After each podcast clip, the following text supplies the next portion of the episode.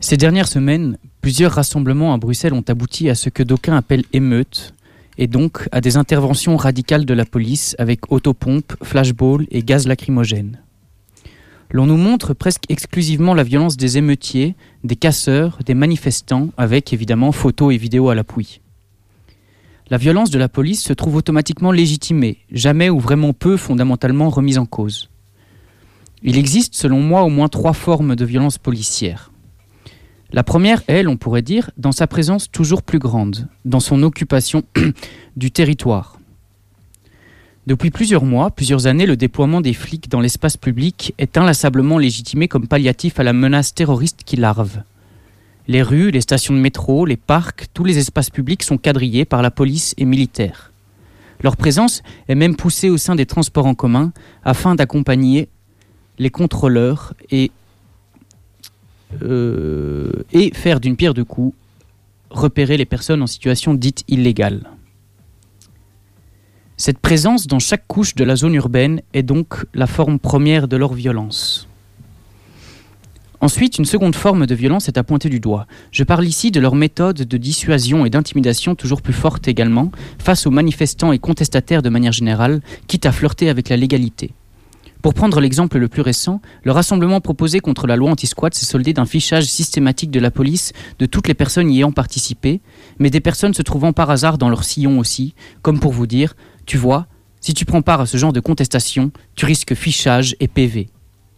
Plusieurs d'entre eux ont dû trouver refuge dans les commerces et dans les habitations avoisinantes. S'en est suivi une descente de flics chez les privés, dignes de la Gestapo. La troisième forme de violence est physique, sociale, raciale et psychologique. Elle est celle qui a le plus fait parler d'elle ces dernières semaines, la répression.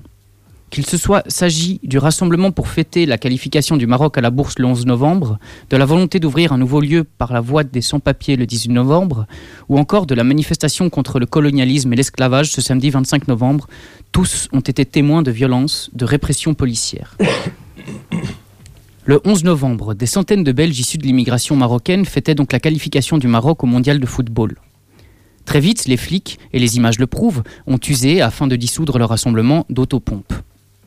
La version officielle nous dit que ceux-ci sont intervenus suite à plusieurs débordements.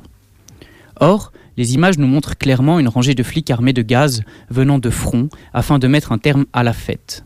Comme s'ils voulaient en fait placer la punition avant l'infraction, ce qui a d'ailleurs pour but non pas de rétablir une certaine justice, mais de préactiver le pouvoir. S'en est suivi des affrontements évidemment et des dégradations. Les 11 et 25 novembre, des vitrines ont été brisées, des voitures de police incendiées, des banques endommagées, etc.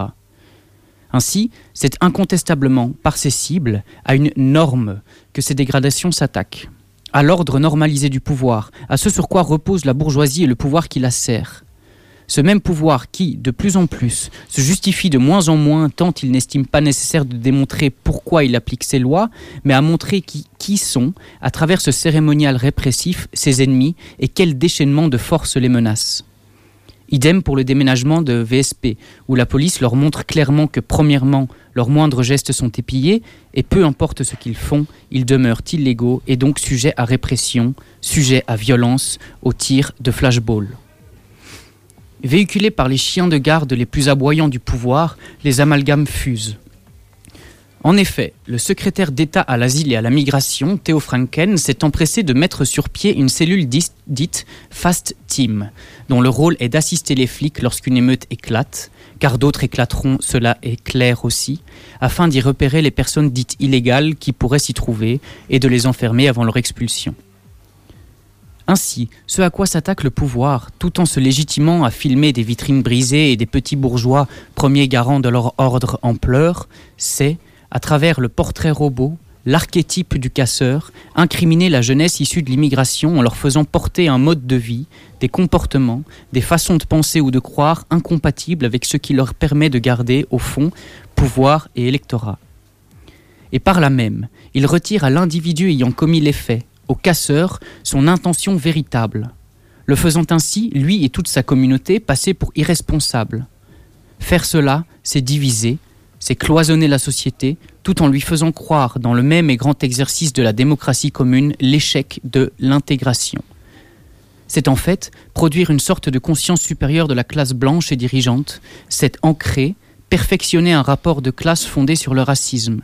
C'est isoler le casseur en tant que corps qui fait défaut pour l'incorporer dans tout le corps social dysfonctionnant duquel il vient.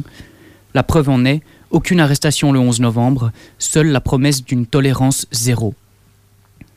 Alors, quand on voit un flic gazer un jeune spontanément tout en étant, par la simple possession de son joujou considéré comme légitime, et que ce flic est avant tout un citoyen, c'en est la preuve qu'il a assimilé le fait de voir les jeunes issus de l'immigration, rappelons juste qu'ils sont tout aussi belges que moi ou que le flic, comme des corps dysfonctionnants pour la bonne marche du corps sociétal dans son ensemble.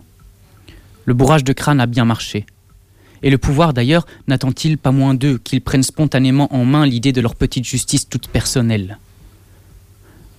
Voir sans vergogne la police user de gaz lacrymogène et d'autopompe, rouer quelqu'un de coups, voir la police assassiner une femme dans un avion, c'est voir le pouvoir qu'ils servent et donc l'État faire la même chose. Car le fantasme du pouvoir n'est-il pas de ne même plus avoir à donner d'ordre? À une échelle plus vaste encore, c'est ce qu'ils préparent en invitant les citoyens à envoyer leurs vidéos en guise de preuve possible, jusqu'à ce que ça devienne réflexe évidemment et que la délation soit une loi tacite, qu'il n'y ait même plus besoin de coudre un signe sur une blouse, et ils seront enfin irréprochables et efficaces pleinement. Mais le danger le plus sérieux pour la police, c'est que les violences deviennent à chaque rassemblement une sorte de rituel. Alors la répression sera dès lors, comme un retour au Moyen Âge, une manifestation éclatante du pouvoir célébrant son illusion de triomphe permanent. Vous avez dit moderne, les autopompes et les flashballs? Car on le sait, avant de disparaître, un système a l'habitude de mettre les bouchées doubles. Mais si selon Pasolini, l'unique couleur de l'homme est dans la joie de se confronter à sa propre obscurité, alors oui, s'il le faut, cassons, rendons tout à la nuit, avant que leur lumière braquée nous rende aveugles de nous-mêmes.